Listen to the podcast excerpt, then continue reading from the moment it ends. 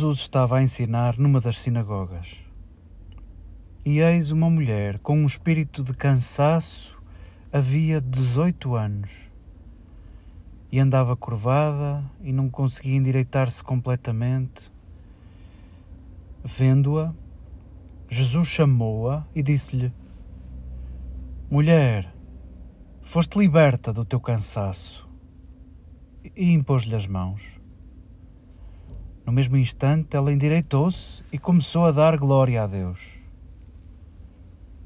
Reagindo, o chefe da sinagoga, indignado por ver que Jesus fazia uma cura ao sábado, disse à multidão: Seis dias há durante os quais se deve trabalhar, pois nesses dias vinde para ser descurados, e não em dia de sábado. O Senhor, respondendo, lhe disse: hipócritas. Não solta cada um de vós ao sábado o seu boi, o seu burro da manjedoura e o leva a beber?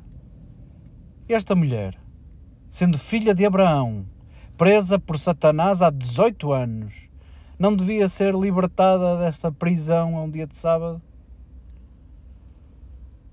Dizendo isto, envergonhavam-se todos os seus adversários e a multidão alegrava-se com todas as maravilhas que ele realizava.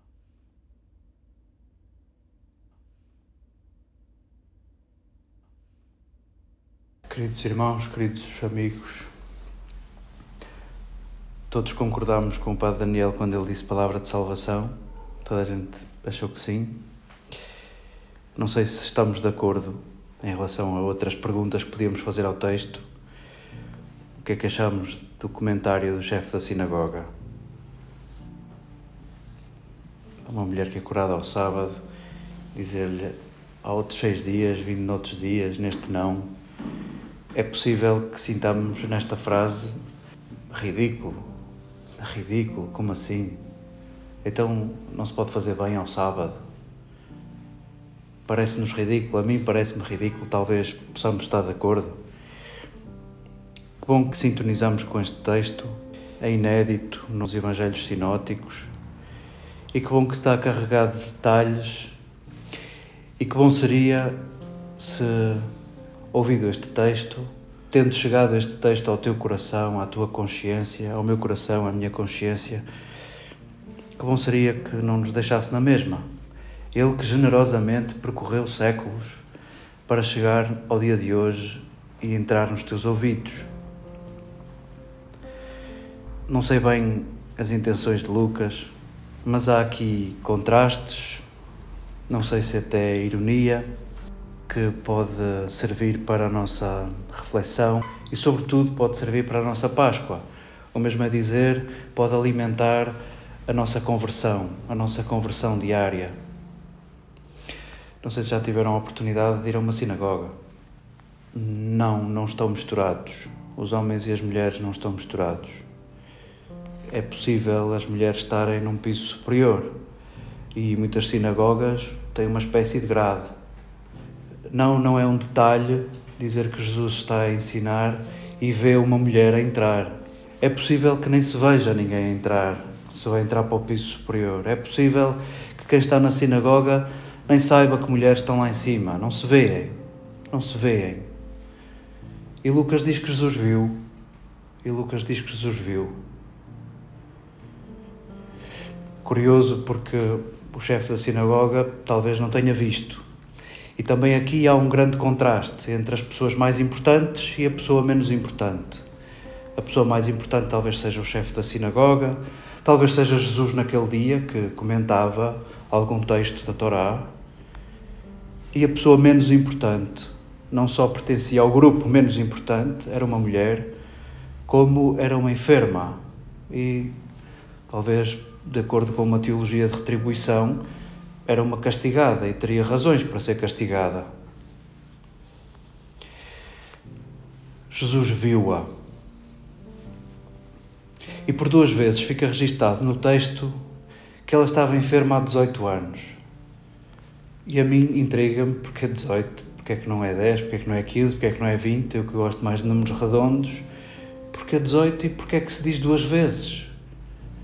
Não há muito espaço para escrever em tempos em que não havia papel, muito menos papel de rascunho. Porquê duas vezes 18? Porquê insistir com a palavra 18, com o número 18? Que em hebraico se diz Shai, e é uma das possibilidades de dizer a palavra vida. E por duas vezes se insiste. Primeiro, que a vida daquela mulher era aquela, era curvada, o horizonte daquela mulher era o chão e em certa medida está uma pergunta implícita no texto.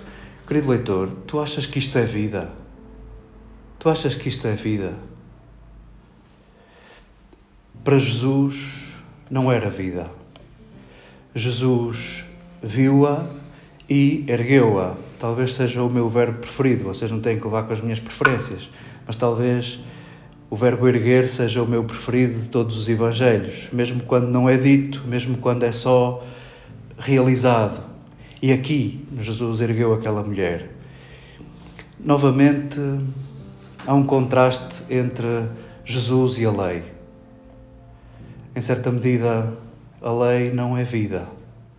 Aquela mulher ia à sinagoga e, aos olhos de Jesus, aquilo não era vida.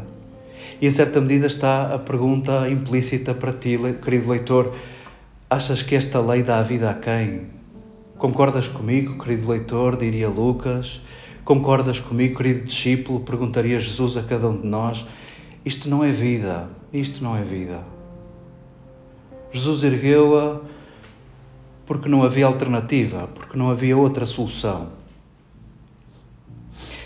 E nós que somos proprietários do sonho de Jesus, nós que damos forma ao reino de que ele falava, o que é que este texto terá a ver connosco?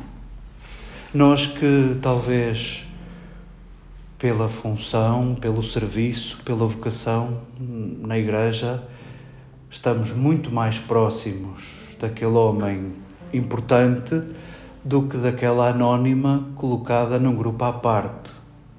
Nós possivelmente estamos muito mais próximos de quem prega, como Jesus, de quem é chefe de sinagoga, como presbíteros e líderes de comunidades religiosas e estamos mais distantes daquela figura anónima. Aos olhos do chefe da sinagoga não havia problemas. E se houvesse problemas, havia dias para despachar problemas e dias para não despachar problemas. E nessa burocracia ia orientando o seu serviço. É muito possível que nós também não vejamos problemas porque somos chefes de sinagoga. Porém, nós não seguimos chefes de sinagoga, seguimos Jesus. E Jesus viu uma mulher invisível. E tendo visto uma mulher invisível, achou que aquilo não era vida. E o ministério de Jesus foi erguer. Estamos num tempo mais ou menos inédito na nossa vida. Estamos num tempo em que queremos falar dos problemas que temos entre nós, queremos nomear problemas entre nós, queremos ajustar formas de, de governo e de pastoral. E é muito fácil cada um ter uma opinião e é muito fácil haver muito ruído à volta do sínodo, da caminhada sinodal que já começou em 2021 e nos acompanhará até o próximo ano, como ignição, o que, o que fará o caminho de cada um e das nossas comunidades também depois de tudo isto.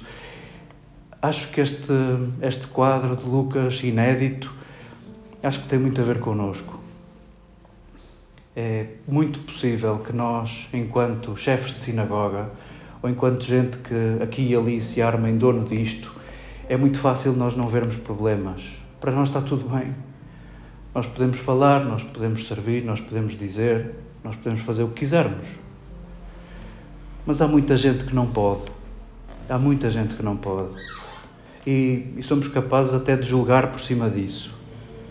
E como chefes de sinagoga, achamos que há dias para umas coisas e dias para outros e vamos resolvendo assim a vida e não vemos problemas. Quem entra e quem sai. Jesus vê. Jesus vê e toma partido por aquela mulher curvada. Não está propriamente alinhado com o chefe de sinagoga. E isso tem muito que dizer a cada um de nós.